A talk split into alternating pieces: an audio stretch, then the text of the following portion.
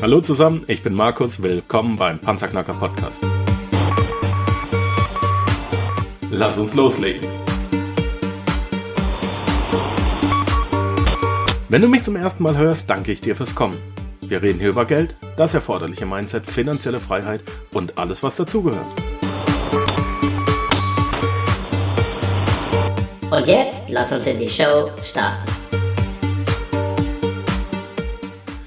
Ein neuer Tag, eine neue Episode, ein neues Interview. Heute im Panzerknacker Podcast Pascal Baumüller. Er ist Teammanager und selbstständiger Handelsvertreter bei der innovativen Finanzberatung 2005 AG. Mit seinem Team kümmert er sich um das komplette Finanzkonzept für Firmen und Privathaushalte und erstellt das rundum Sorglos-Paket. Neben seiner Ausbildung und der Weiterbildung zum Finanzfachwirt hat er mehr als acht Jahre Berufserfahrung. Als unabhängiger Unternehmer ist es ihm wichtig, dass der Mandat im Mittelpunkt steht. Haben wir schon ein paar Mal gehört. Ähm, er verhandelt für dich die besten Konditionen bei den Banken und wählt von über 250 Banken aus, die zu deinem Konzept passen. Den größten Fehler, den viele begehen, ist die Finanzierung selbst zu vergleichen, weil hier bleibt nämlich sehr, sehr viel Geld auf der Strecke liegen. Daher ist es wichtig, den richtigen Partner bei der Finanzierungswahl an deiner Seite zu haben. Pascal ist im gesamten Bundesgebiet für seine Mandanten unterwegs und sein Büro wird mit dem Spruch Leben Sie, wir kümmern uns um die Finanzen geziert. Privat lebt er mit seiner Familie in der Nähe von Nürnberg, Nürnberg, wie die Franken sagen. Das sind die, die das Erso rollen, die Nordbayern, das wollen die aber glaube ich nicht hören. Und neben seiner Leidenschaft für Autos, werden wir nachher noch zu sprechen kommen, und dem Reisen ist er sozial in verschiedenen Vereinen aktiv. Aktuell ist er aber jetzt hier bei uns in der Show. Ich heiße dich recht herzlich willkommen, mein Lieber. Wir haben uns ja gerade eben schon ein bisschen gesprochen und die erste Frage an jeden Interviewpartner, wie geht's dir? Servus, hallo Markus. Danke, sehr, sehr gut. Vielen Dank für die einleitenden Worte. Wir sind Mittelfranken, also keine Nordbayern. ja, ich weiß, dass ich damit äh, einen ganz bösen Nerv treffe. Ich persönlich, ähm, viele wissen ja, ich bin Jäger und ich persönlich habe auch äh, einen meiner besten Freunde im äh, mittelfränkischen Raum und da ist ein Jagdrevier und da gehe ich auch jagen in zweieinhalb Monaten bin ich wieder dort. Sehr Mal schön. gucken, ob da der eine oder andere Rehbock in selbstmörderischer Art und Weise bei mir vor den Hochsitz läuft und sagt, nehme ich mal mit ein. Mit rollendem R macht er das dann aber. Mit rollendem R, der Rehbock. Und dann gibt's auch wieder Schäufele zum Essen. Wer das noch nicht kennt aus Mittel- oder Norddeutschland, habe ich auch erst im Fränkischen kennengelernt. Schäufele essen. Ähm, möchte ich nicht mehr missen. Sehr, sehr lecker. Tolle Spezialität. Aber wir wollen heute nicht übers Essen reden, mein Lieber. Wir sind in unserer kleinen Miniserie beim Panzerknacker über äh, Finanzierungsvermittler, hier im speziellen Immobilienfinanzierung. Und da bist du ein weiterer Gast und ein weiterer Spezialist. Erzähl doch mal ein bisschen kurz was über dich, was du so machst, was du so tust, was tut ein Finanzierungsvermittler, wie kommt er dazu, wie sieht dein Tagesablauf aus und was machst du so? Ja, was tut der Finanzierungsvermittler? Letzten Endes ähm, schauen wir das komplette Konzept vom Kunden an. Das heißt, wir beziehen uns nicht auf das Produkt Finanzierungen alleine, sondern schauen eben immer komplett die finanzielle Situation an und ermitteln, was denn derjenige haben möchte. Oftmals ist es so, dass ähm, man nur die Finanzierung ansieht und alles andere irgendwo runterfällt oder alles andere gar nicht beachtet wird. Und wichtig ist es eben immer, dass man, wir machen ein komplettes Konzept damit er eben nicht nur den besten Zinssatz hat, was viele eben vergleichen, sondern auch wirklich für sich die beste Lösung. Was heißt komplettes Konzept? Wie unterscheidet sich dein komplettes Konzept von einem nicht kompletten Konzept, was das ja impliziert, äh, eines anderen Finanzierungsvermittlers? Also wir konzentrieren uns nicht nur auf die Finanzierung, sondern auch auf die Absicherungssparte, auf die Ansparung.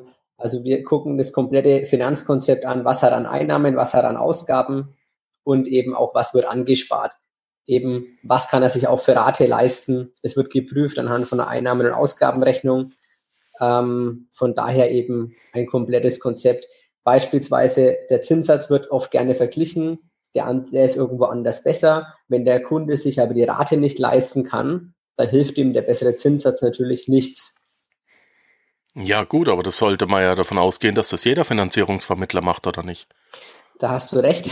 Davon gehe ich auch immer aus. Leider ist es auch in der Bevölkerung so, dass die ähm, Kunden die Zinssätze vergleichen und nicht das Konzept vergleichen, beziehungsweise oftmals auch gar nicht das Konzept verstehen.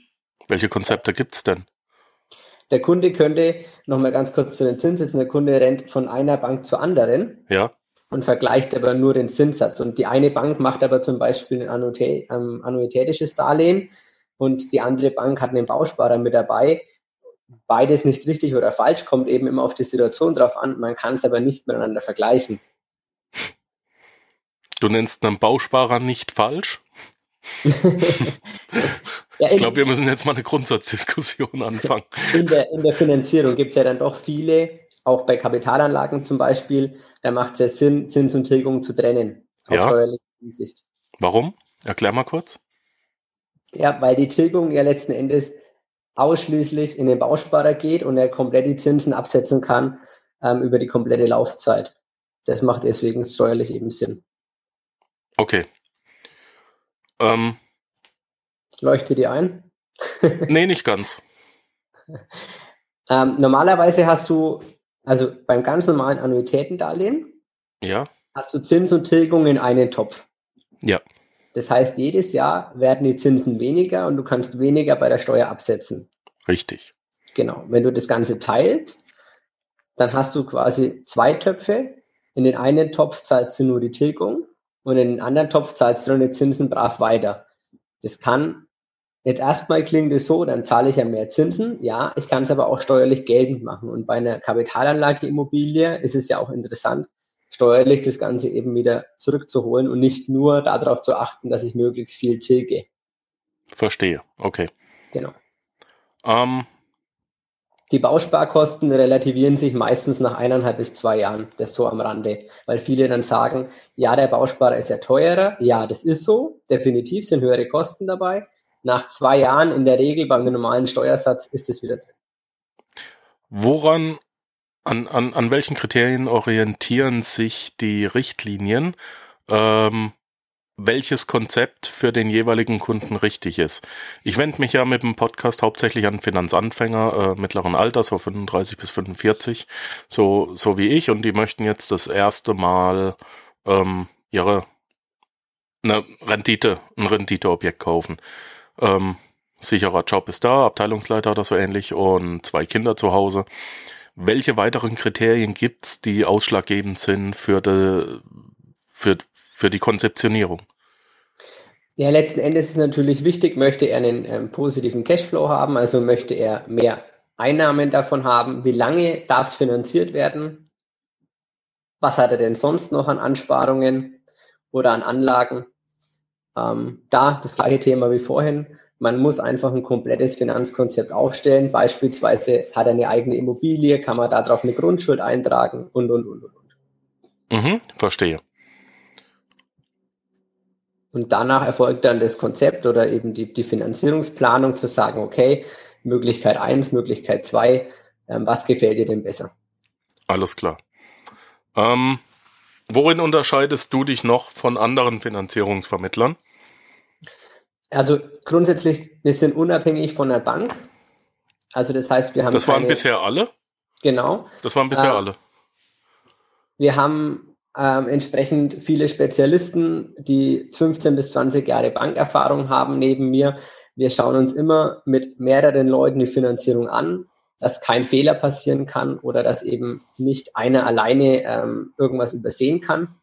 Ja, Ich denke, der große Vorteil ist, dass wir einfach, wie gesagt, nicht das, wir müssen nicht mit der Finanzierung alleine Geld verdienen, sondern wir haben eben den Ku- Kunden komplett bei uns. Das heißt also, wenn wir ein komplettes Konzept für den Kunden machen und ich bei der Finanzierung mal einen Schnaps weniger habe, das ist für uns nicht schlimm, weil wir wissen ja, das in der Summe gleicht sich wieder aus. welche weiteren Produkte bietet ihr an? Also was heißt komplett bei euch? Du bekommst bei uns von der ähm, Versicherung über einen ähm, Sparplan, Finanzierungen, Immobilien eigentlich alles. Ah, okay. Versicherung verkauft ihr also auch. Okay, dann, das wusste ich bis gerade eben auch nicht. Gut. Ähm, Das lernst nie aus. ja, äh, Stichwort Provision. Äh, wie wir jetzt bis, äh, bisher bei den anderen Finanzierungsvermittlern gelernt haben, ist es so, ähm, dass ein Finanzvermittler sein Geld von der Bank bekommt, indem er nämlich eine Provision gezahlt kriegt. Wie ist es denn dann bei euch? Weil äh, wenn du einerseits das machst, andererseits das, dann musst du ja sonst noch irgendwoher Geld kriegen. Zahlt der Kunde an dich eine monatliche Gebühr oder wie sieht das aus mit, wie verdienst du denn dann Geld? Ist identisch, ähm, wie du es eben gerade schon gesagt hast. Wir bekommen von den Banken, von den Bausparkassen, von den Versicherungen ähm, unsere Provision oder unsere Ausgabeaufschläge, wenn es um ein Depot geht. Ähm, und aber wie gesagt nicht mit einem Produkt, also nicht nur mit der Baufinanzierung, sondern es gehört ja zur Baufinanzierung auch vielleicht die Absicherung dazu oder vielleicht ein paralleler Ansparplan ähm, und dementsprechend die Summe aus allem. Mhm. Aber keine monatliche ähm, Gebühr oder so, also kein Honorar in dem Fall, wenn das die Frage war. Okay. Ähm, ich bin generell ein Freund davon, Zwischenhändler auszuschalten, weil jeder Zwischenhändler noch Geld kriegt. Mhm. Warum ist das bei euch kein Nachteil?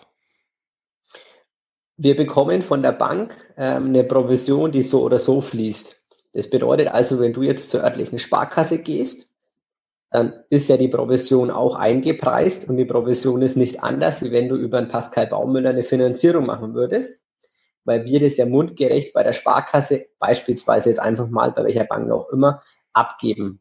Das heißt, die Bank bekommt das Ganze von uns ja ähm, perfekt vorbereitet, in einer gewissen Reihenfolge hingelegt und hat dafür natürlich viel, viel weniger Aufwand und die Provision ist identisch.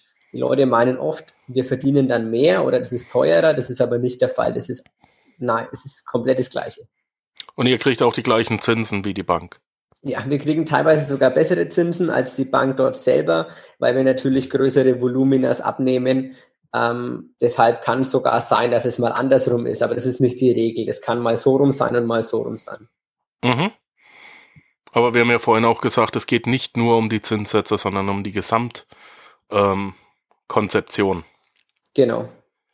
Ähm, gut, du hast gerade gesagt, mundgerecht respektive perfekt vorbereitet. Was bedeutet das? Ja, in der Finanzierung ist es ja so, da muss sich jeder vorab bewusst sein, das wird eine Unterlagenschlacht. Ähm, nach der neuen äh, WOKRI, also Wohnungskreditrichtlinie, ist es einfach so, dass alle möglichen Unterlagen ähm, eingereicht werden müssen und auch jede Bank was anderes möchte. Das heißt also, wenn wir jetzt zum Beispiel drei Banken in der Auswahl haben, dann brauchen wir natürlich auch für alle Banken die Unterlagen, um entsprechend verhandeln zu können. Ähm, das kann, wenn man jetzt nur eine Bank angeht, natürlich einfacher sein, weil man weniger Unterlagen braucht. Dafür hat man aber keinen Vergleich. Und es lohnt sich natürlich finanziell, das Ganze einmal zusammenzusammeln, ähm, wenn ich mir dann Tausende von Euro spare über eine gewisse Laufzeit. Aber am Anfang sind die Leute oft erschlagen, weil sie nicht wissen, Mensch, was muss ich denn da alles einreichen? Und dann da relativ negativ eingestellt sind und sagen, Mensch, was braucht ihr denn noch alles? Und das ist halt kein Wille von uns, sondern der Wille der Bank oder der ähm, Aufsichtsbehörden dass man alles Mögliche an Unterlagen, Steuerunterlagen, Gehaltsnachweise, ähm, Kontoauszüge, Mietverträge und, und, und, und braucht. Ja, aber letzten Endes muss ich die ja eh selber zusammensuchen. Du sagst mir ja nur, was ich machen muss, krieg eine Liste. Also habe ich die Arbeit ja selber. Wo, wo, wo liegt denn das, wo ist dann das mundgerecht begraben? Einfach nur, weil du es schöner einsheftest als ich? Ich druck schöner aus. Nein, Markus. ähm, mundgerecht war dahingehend gemeint, weil die Frage war ja, was hat denn die Bank davon? Die Bank bekommt es ja von uns vorbereitet und wir halten das Ganze ja nach beim Kunden, dass die Unterlagen auch eingehen. Mhm. Sonst, wenn du es bei der Bank direkt machst, muss es ja die Bank machen. Da ging es jetzt ja darum, wo ist der Unterschied zwecks der Provision? Und so haben wir, wir die Arbeit. Wir kümmern uns darum, dass alle Unterlagen vorliegen und deswegen ähm, haben natürlich auch wir den Löwenanteil der Provision, die Bank hat deutlich weniger, hat ja damit aber auch fast keinen Aufwand, außer den Vertrag zu erstellen. Ja. Wie schnell kriegst du eine Finanzierung durch? Das kommt auf die Bank und auf die Situation drauf an. Wir haben schon in wenigen Tagen geschafft. Also wir haben schon am Montag eine Anfrage gestellt und am Donnerstag die Vertragsunterlagen unterzeichnet. Aber ich denke, du weißt selber, es kann auch mal vier Wochen dauern, weil es liegt sowohl am Kunden als auch natürlich an unserer Schnelligkeit, als auch an der Bank. Ich sage dir aber erfahrungsgemäß liegt es zu 90 Prozent daran, dass der Kunde die Unterlagen halt nicht gleich schickt, sondern fünf Tage später und dann verzögert sich das Ganze enorm. Ja. Wenn ich die Erstfinanzierung mache, dauert es ja natürlich immer am längsten, das ist klar. Wie sieht's denn aus bei, bei der Zweit-, Dritt-, Viertfinanzierung? Wenn man da immer wieder zur gleichen Bank geht, dann äh, brauchen die ja mit der Zeit immer weniger Unterlagen, oder? Ja, das stimmt, Markus. Und es ist auch so, dass wir ja, wenn wir den Kunden schon haben, wenn der schon Kunde bei uns ist, ganz normal beraten wird, dann haben wir natürlich einen Großteil der Unterlagen. Wenn wir den Steuerberater genannt bekommen, ähm, dann holen wir uns die Unterlagen auch selber beim Steuerberater zum Beispiel mittels Vollmacht. Also wir nehmen unseren Kunden möglichst viel ab. Wenn der Kunde dann ein zweites Mal zur Bank geht, wenn sich das lohnt, dann macht man das natürlich, weil dann spart man sich den Aufwand. Es kann natürlich aber auch sein, dass eine andere Bank deutlich günstiger ist und dann sammle ich natürlich lieber mal ähm, drei Zettel mehr zusammen und spare mir einiges an Geld, bevor ich wieder zur gleichen Bank gehe. Mhm. Stichwort Sondertilgung. Was kannst du uns dazu sagen? Ja, es kommt jetzt darauf an, ob es ähm, beim Kapitalanlageobjekt ist oder in der privaten Immobilie. Im privaten Immer Kapitalanlage im Panzerknacker. Private Immobilien machen wir hier nicht. Kapitalanlageimmobilie mit Sondertilgung, ja, also ich habe da immer Bauchschmerzen dabei. Viele machen aus emotionalen Gründen eine Sondertilgung, weil sie sagen, ich möchte es schnell bezahlt haben. Auch Kapitalanleger, also sehr, sehr oft sogar, ähm, weil auch die Emotionen haben. Ja. Allerdings, klar, man muss halt immer gucken, wenn ich jetzt 10.000 Euro nehme als Sondertilgung, bekomme ich auf den Markt, also irgendwo in einer anderen Anlage, einen besseren Zinssatz, einen besseren Pluszins, als ich aktuell Minuszins bezahle. Und wenn das der Fall ist, dann mache ich keine Sondertilgung, sondern lege das Geld woanders hin und lasse es für mich arbeiten. Mhm. Mmh. Ja, logisch. Wenn ich jetzt auf der einen Letzten Seite. Endes habe ich dann Geld verdient, ja. Genau. Ähm, wenn ich auf der einen Seite plus 6% mache und auf der anderen Seite minus 2% Zinsen bezahle, dann habe ich unterm Strich irgendwo mal 4% gemacht, oder? Nennt sich Opportunitätskosten das Thema, das wir hier gerade angehen. Oder Verzichtskosten, richtig? Genau.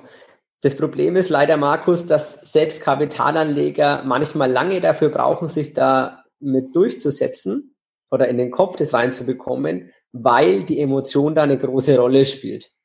Ja, das ist ja das, was wir von Oma, Opa, Onkel, Tanten und den Eltern eingeimpft bekommen haben. Dann kommen noch die Banker und Versicherungsmakler dazu, ne? Und Schulden sind schlecht. Ja. Genau. Und dann muss man anhand von Zahlen das widerlegen. Dann hat man das verstanden und dann sagt aber vielleicht der Nachbar, nee, das ist ganz anders. Und dann fängt man wieder bei Null an ähm, und erklärt es wieder von vorne. Na toll.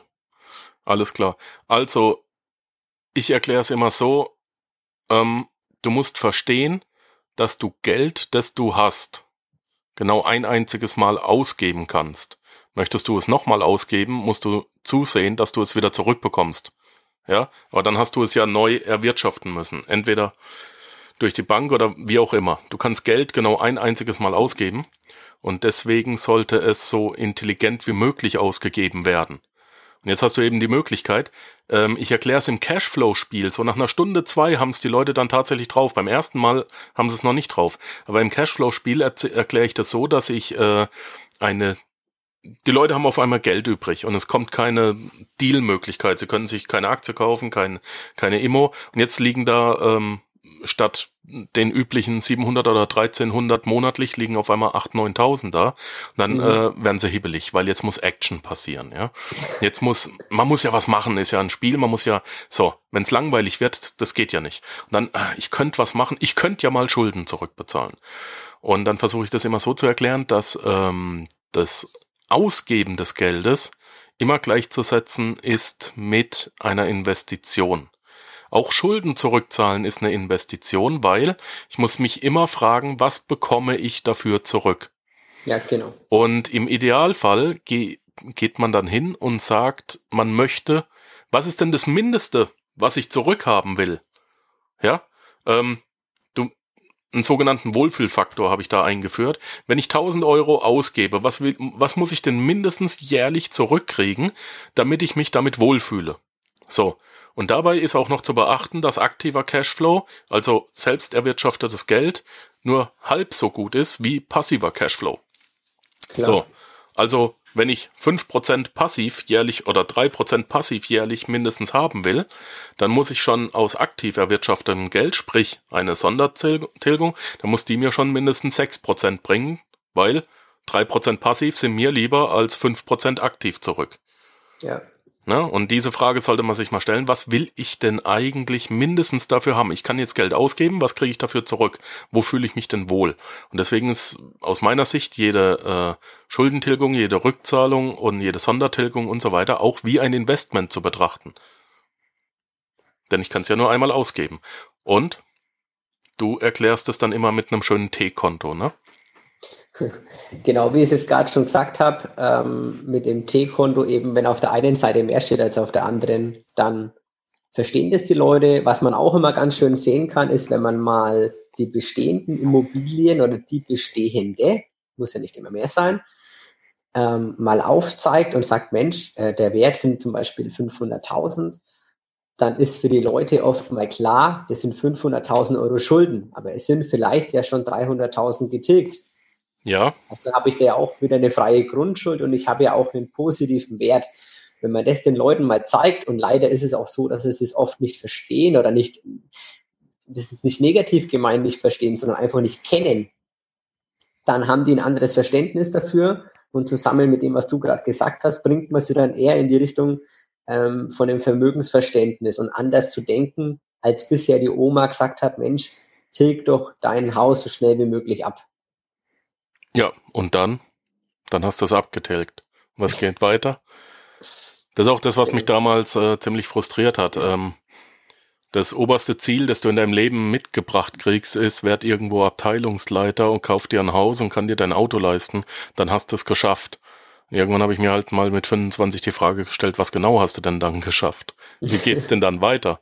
Hast du echt dein Endziel im Leben erreicht? Naja, gut. Aber das haben wir ja inzwischen geklärt. Ja. Die böse Versicherung. Und wenn man mal nachrechnet, ist die dann doch viermal so interessant wie ein Banksparplan. Eine Aussage von dir, erklär die mal. Die böse Versicherung, ja, also da ist Folgendes mit gemeint. Oftmals sind Anleger skeptisch gegenüber einer Versicherung, kann ich nachvollziehen, äh, passiert ja auch viel Schindluder damit. Es ist allerdings so, dass oft angespart wird mittels einem ähm, Vorsparplan zum Beispiel. Ja. Über lange Zeit, also über 20, 25 Jahre. Und dann aber vergessen wird, was das Ganze denn kostet, weil augenscheinlich ist es ja günstiger, weil ich habe ja 5% Ausgabeaufschlag als Beispiel oder seien es drei, ist mir mal egal.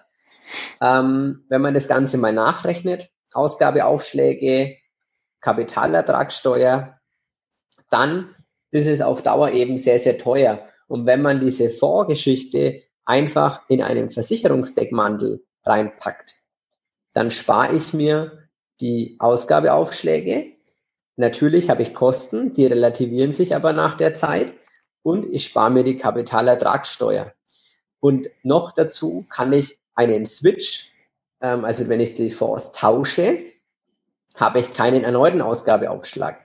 Also das ist auch ein großer Vorteil, weil wenn ich zum Beispiel mal 50.000 Euro ähm, Vorvermögen habe und tausche die einfach in meinem Depot, dann habe ich ja stolze 5% oder eben den entsprechenden Ausgabeaufschlag erneut zu bezahlen.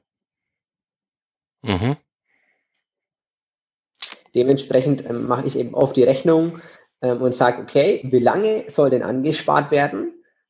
Und es ist nicht für jeden, da sind wir wieder beim Thema, das muss einfach zu dem passen und zu dem Konzept passen, aber wenn das Ganze auf lange Sicht gedacht ist, dann ist die Versicherung eine Alternative, nicht weil die Versicherung so toll ist, sondern einfach, weil die Versicherung die Rahmenbedingungen gibt, die mir finanziell da einfach weiterhelfen. Wie stehst du persönlich zu Fonds? Ähm, positiv. Also meiner Ansicht nach ist es auch der einzige, die einzige Möglichkeit, überhaupt noch was zu erwirtschaften. Also oh, es kann kein Anleger ähm, kommen, äh, es kann kein Anleger kommen, ja, außer Immobilien, das hatten wir jetzt gerade schon, ne? Aber es kann jetzt kein Anleger kommen und sagen, Mensch, ich will ähm, auf Rentenpapiere einzahlen. Und der Fonds kann ja zum Beispiel auch in Gold investieren. Das muss ja nicht unbedingt immer eine Firma sein. Ähm, da gehen wir, da gehen wir jetzt überhaupt nicht konform. Ein Fonds hat einen riesen Nachteil für mich. Der Fondsmanager selber ist gesetzlich verpflichtet, in dem Moment, wo er Geld bekommt, das Geld auch anzulegen, und zwar in die Aktien, die der Fonds zeichnet. Und zwar zu dem Prozentsatz, den er da auch äh, angegeben hat. Und das Problem ist, dass äh, er, ein Fondsmanager kann immer nur long gehen, er kann immer nur kaufen. Und er muss auch kaufen, und zwar in dem Moment, wo er Geld kriegt. Und ähm, es ist meines Erachtens nach viel sicherer äh, oder viel lukrativer, wenn äh, wenn du auf lange Sicht natürlich ähm, einen Aufwärtstrend hast, ist es gut, wenn du long gehst, äh, also kaufst. Wenn du aber irgendwann mal drei, vier, fünf Jahre einen Abwärtstrend hast und du musst immer nur kaufen, dann die Jungs, die das managen, die sind verdammt gut. Sie dürfen aber einfach nicht short gehen. Und wie ein, ich, ich, ich will mir gar nicht ausmalen, wie ein Fonds durch die Decke gehen würde, wenn die Long und Short gehen können. Also Long und Short, ne, kaufen und verkaufen, also Leerverkäufe machen. Und das kannst du selber, kannst du das eben tun. Ich rate nicht dazu zu handeln. Das ist für mich persönlich die dritte Säule. Erste Säule ist, ähm, machen aktives Einkommen äh, in vernünftig großer Zahl, sprich fünfstellig im Monat, mindestens 30.000, 1k a day.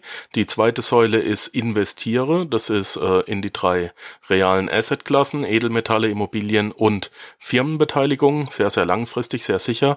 Ähm, und dann kommt die dritte Säule, Spekulation, sprich mit Aktien handeln, mittel- und kurzfristig, äh, Forex und Kryptowährungen und solche Geschichten. Aber wenn man das tut, dann doch bitte in Eigenverantwortung mit, mit stabilen Werten. Ich habe ja schon, schon ganz oft welche vorgestellt. Und dann halt auch verstehen, Mensch, wenn wir können Long und Short gehen, es ist, inzwischen sehe ich Fonds als Verzweiflungstat, um, um Leute ein bisschen an Aktien ranzubringen, aber so nach einem Jahr, zwei sollten sie genügend Geschmack gefunden haben, um dann äh, in, in Einzelaktien zu gehen, also in, in, in einzelne äh, Papiere und die dann halt zu klassifizieren. Fünf, zehn bis zehn Stück kannst du dir raussuchen und, und da dann wirklich Global Player nehmen. Ja. Markus, du kannst ja auch eine Vermögensverwaltung zum Beispiel ähm, aktivieren. Dann, die kann ja mit den ähm, Papieren dann ganz anders spielen und das genau machen, was du gerade gesagt hast. Ähm, es ist aber halt so, dass Leute, die erfolgreich im Beruf sind, nicht immer ähm, aus Hobby äh, mit Aktien traden oder mit anderen Sachen sich beschäftigen. Die brauchen irgendein Mittel, wo das Ganze geregelt wird, wie zum Beispiel eine Vermögensverwaltung. Ja.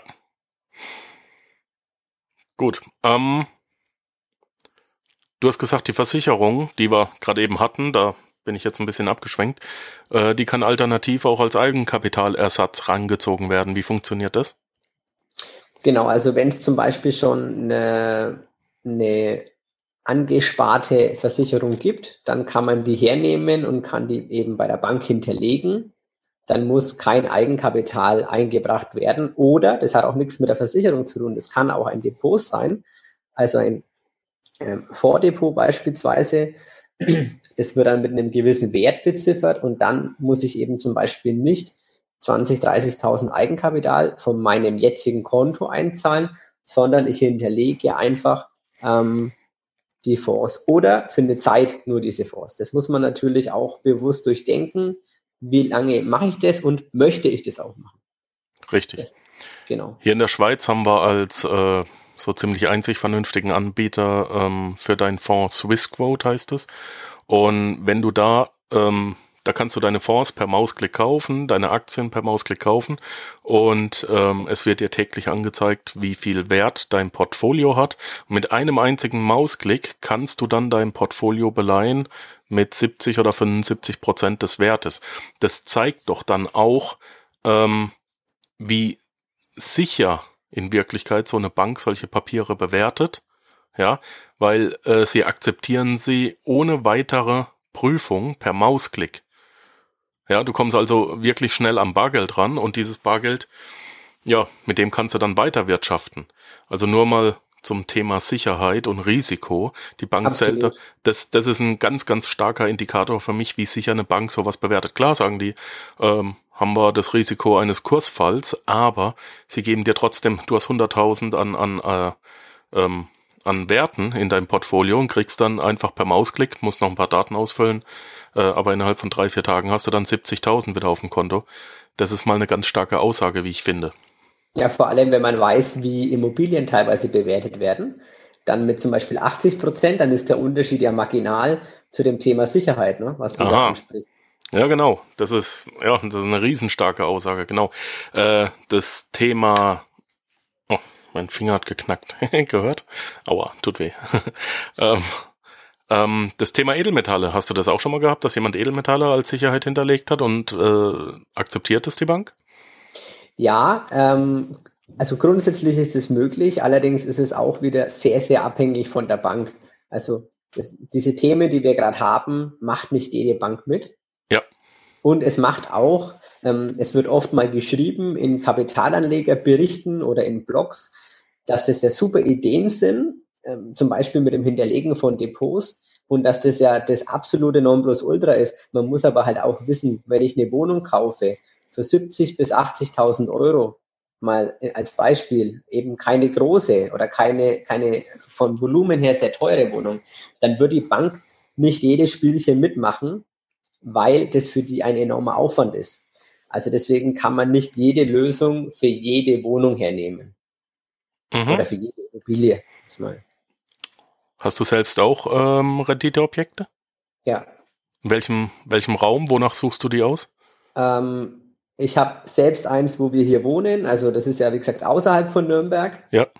Dann in Nürnberg und in Dresden. Wie kommst du auf Dresden? Ähm, fand ich einen sehr interessanten Markt und das ist ein Denkmalobjekt. Hm. Schwierigere Hausnummer, ne? Das Ja. ist, Christian Schmidt beschäftigt sich damit ja sehr ausgiebig. Genau, also ist auf jeden Fall auch wiederum nicht für jedermann gedacht, aber das ist jetzt genau das Thema, wenn man natürlich für alle Möglichkeiten was hat, so wie es Christian Schmidt ja auch oft sagt oder eben dann erklärt, Viele herzliche Dann- Grüße an dieser Stelle an ihn. Genau. ähm, ja, passt nicht zu jedem, aber letzten Endes ist es auf jeden Fall eine Option, die Steuer runterzubekommen. mhm. Ja, die ist ja in Deutschland ein bisschen höher als hier bei uns in der Schweiz. Genau. Markus, da hast du einen entscheidenden Vorteil auf jeden Fall, ja. Ach ja, äh, so würde ich es nicht sagen. Nur weil die Steuer niedrig ist, versuch mal hier in der Schweiz ein Haus zu kaufen. Dafür kriegst du in Deutschland ein ganzes Dorf von den Kosten her. Also gut, aber sobald du das Haus hast, hast du natürlich auch Prozent, fünf Prozent sind fünf Prozent äh, in der Schweiz oder in Deutschland.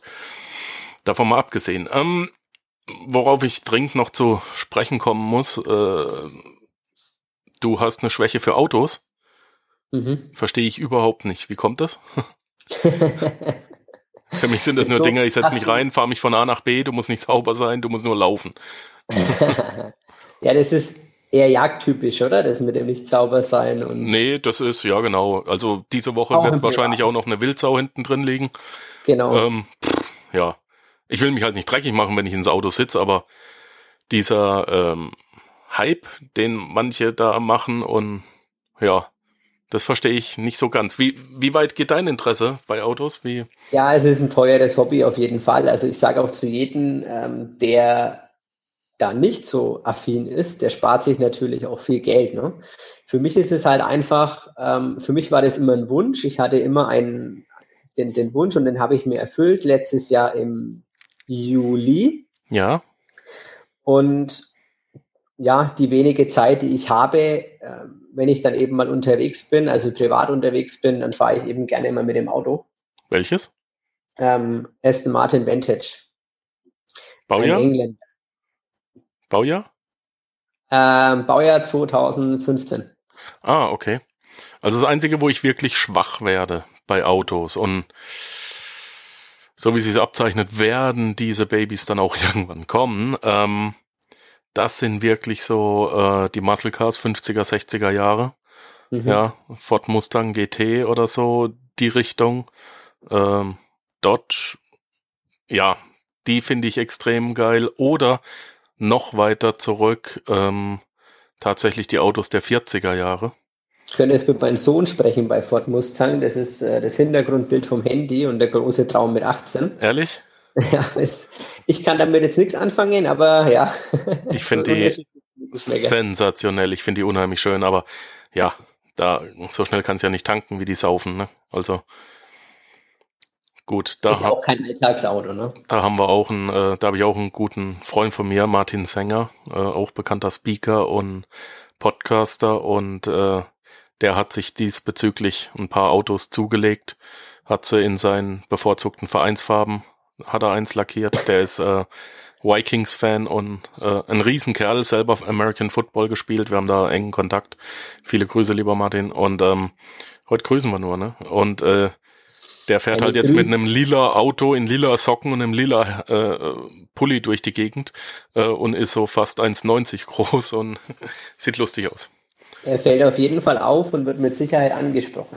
Ja, ja, wird er, wird er, wird er. Großer Muscle Cars Fan. Ja, das, da, das ist so die einzige Schwäche, wo ich sage, wenn die, wenn ich da zulasse, dass die wirklich durchbricht, könnte es bös werden. noch habe ich mich dagegen wehren können, noch halte ich mich an meine Jagdwaffen, an meine Schusswaffen und an meine denke, Jagd, aber ähnlich teuer wie das mit dem Auto. Man kann durchaus Beträge ausgeben, die nicht mehr schön sind, ja. Ja. Also es gibt durchaus, ich habe ich hab auf der Jagd schon Leute rumrennen sehen, die äh, hatten mehr als 100.000 Euro in der Hand. Mhm. Mhm. Wenn's, ja, ja, da gibt's nach oben auch keine Grenzen. Wie geht's bei dir weiter? Fahrzeugtechnisch? Ja. Ähm, keinen, aktuell keinen Wunsch, beziehungsweise ja, keine, kein Ziel dahingehend, weil das Thema Auto auch ein enormer Zeitfresser für mich ist und ich aktuell mich wirklich auf mein Geschäft und auf meinen Kern konzentrieren muss, weil das teilweise dazu geführt hat, dass ich immer nur noch ähm, Autos im Kopf hatte. Also deshalb bin ich jetzt aktuell autotechnisch einfach mal, habe ich das, das nächste Jahr auf Seite gelegt und okay. werde mich danach wieder neu entscheiden. Das ist eine sehr, sehr, sehr starke Entscheidung, unternehmerisch und äh, zeugt auch von einem sehr starken Willen. Ähm, ich musste es ähnlich machen, als ich mich dazu entschlossen habe, ähm, nebenberuflich zu studieren und eine Schweizer Privatschule aus eigener Tasche zu bezahlen. Ne? Wir reden hier über Schulgebühren in Höhe von knapp 35.000 Franken. Ähm, da bin ich hingegangen, habe meinen Jagdschein auslaufen lassen, weil mhm. ich weiß genau, ich habe am Wochenende Vorlesungen gehabt und musste Case Studies und ähnliches schreiben unter der Woche. Und wenn da ein Anruf kommt, hey Markus, wir treffen uns am Wochenende auf der Jagdhütte, da weiß ich genau, wo meine Prioritäten gelegen wären. Genau. Und, und ich hätte meine Zeit nicht im Hörsaal verbracht. Ähm, da muss man dann einfach sagen, ich mache eine Sache und die richtig. Das ist, da bin ich absolut auf deiner Seite. Zeugt aber von einem sehr, sehr starken Willen und einem sehr starken unternehmerischen Denken. Wie geht's für dich äh, beruflich weiter? Ja, wir wollen ähm, aktuell unbedingt ein Bürogebäude bauen, weil wir aus allen Nähten platzen. Ähm, also aus allen Nähten platzen im Sinne von den Arbeitsplätzen.